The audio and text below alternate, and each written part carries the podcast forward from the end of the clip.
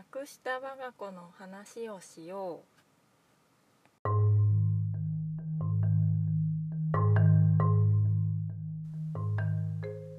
皆さんこんにちは。木のおもちゃ作家アルミです。今日は雲一つない青空。ものすごく気持ちのいい天気です。今日も秘密の仕事場定位置から第12回話をしよう、今日はですね、えっと、時間は解決してくれるの嘘本当ですけどもえっと悲しい出来事があってそれを自分の中に落とし込んでまたそこから歩き出すっていうのには時間がかかることではあるんですね。時間はかかるんですけども果たして時間が解決してくれるのかどうかっていうお話です。でえっとですねこれはですねえっと以前に魂のお家のことで相談されたクライアントさんがいて方がおっしゃっていた言葉が多分答えだなと思うんですけども、えっと、その方が後からあの連絡してきてくれた言葉の中に時間が経っただけで何も解決していないんだと気づきましたって書いてあったんですね。でこれは本当にその通りだなと思ってその方はですねえっと3人目のお子さんを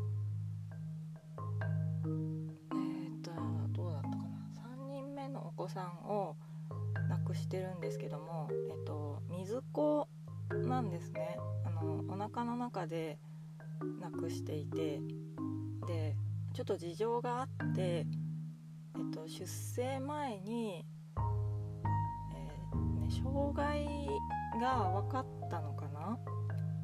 で、えっと、3人目っていうこともあって育てられるかっていうので、えっと、育て、うん、その結果としてちょっと生きられるかどうかもわからないっていう状態でもあったから産まないっていう選択をされた方だったんですね。で、えっと、その方はその、私のとこにご相談に来られたのがえー、っと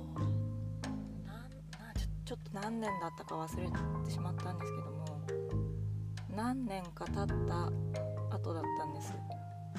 で、えっと、その時は、えっと、その産まないっていう選択をしてでそのお骨とかをねお寺に預けて寺で供養してもらってるっていう状態だったんですね。でその何年目かの節目に家に連れて帰ってきたいってやっぱり自分の子だからって言ってでその時に魂のお家を作ってほしいんですっていうご相談だったんですけどもでその初めてお話しした時にえっ、とですねその子自身のことをご主人ともそんなに話をしてなくてで家族上に2人まだ小さい子がいらっしゃるんですけどもなんとなく話をしてるぐらいででご自身も日々の育児に追われて、ね、年に1回ぐらいあのお参りに行くぐらいで何年も過ごしてしまったんですね。ででそれをその方はだからもうちゃんと連れて帰ってきたいっていう思いを持たれてて節目にっていう風におっしゃってたんですけども連れて帰ってきたいとおっしゃってたんですけども結局お話をしている中で何も考えてこなかったんだなっていうことが分かりましたっておっしゃってて日々の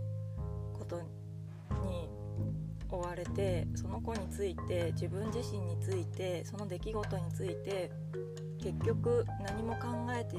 こなかったっていうことが分かりました。だから時間は経ってるけども何も解決していないんだっていうことが分かりましたっておっしゃってたんです私はすごい印象的でその話が。やっぱ時間だけでは時間だけで解決する問題ではなくて間はかかるけども自分自身がどれだけ向き合うかっていうことをしない限りは解決にはいかないなって思いました。でえっと負の感情っていう怒りとか悲しみとかの負の感情っていうのは押し込めても自分の中に押し込めてなかったことにしても消えないんですね。で押し込めれば押し込むほど圧力を増してどこかのタイミングで爆発します。もう許容範囲超えてキャパオーバーっていうことでもう自分で抱えきれなくなってどっかのタイミングで爆発するっていうことが負の感情の場合は起こるんですね。負の感情じゃない喜びとかそう幸せな気持ちとか幸福感とかそういうのはあの別に爆発したらめちゃくちゃ幸せな人になるし押し込めないじゃないですか。嬉しかった嬉しいって言ってすぐ出すじゃないですか。嬉しいっていうのをなんか一人で噛みしめるっていう。それも噛みしめてるんで味わってるんですよね。でも悲しいをちゃんと味わってないっていうか苦しいを味わってない。怒りも味わってない。味わい尽くしたらもうなくなるんですよ。消えてなくなるんですけどそれを我慢したりと押し込めたりしてなかったことにしていると絶対消えないんで感情は。いつか爆発します。なのでえっと爆発してからでも遅くないですし爆発させない爆発爆発するまでしんどいですからその前の段階で気づいて自分自身と向き合い始めるっていう作業は絶対どこかのタイミングで必要なんですね。でこんな経験をしたっていうことはその時がタイミング。だからそういう経験をしているからそこに気づいて向き合ってそしてまた歩き出すっていう作業をしてほしいなと思います。ですので、えーと、今日のその時間が解決してくれるのかっていうお話は、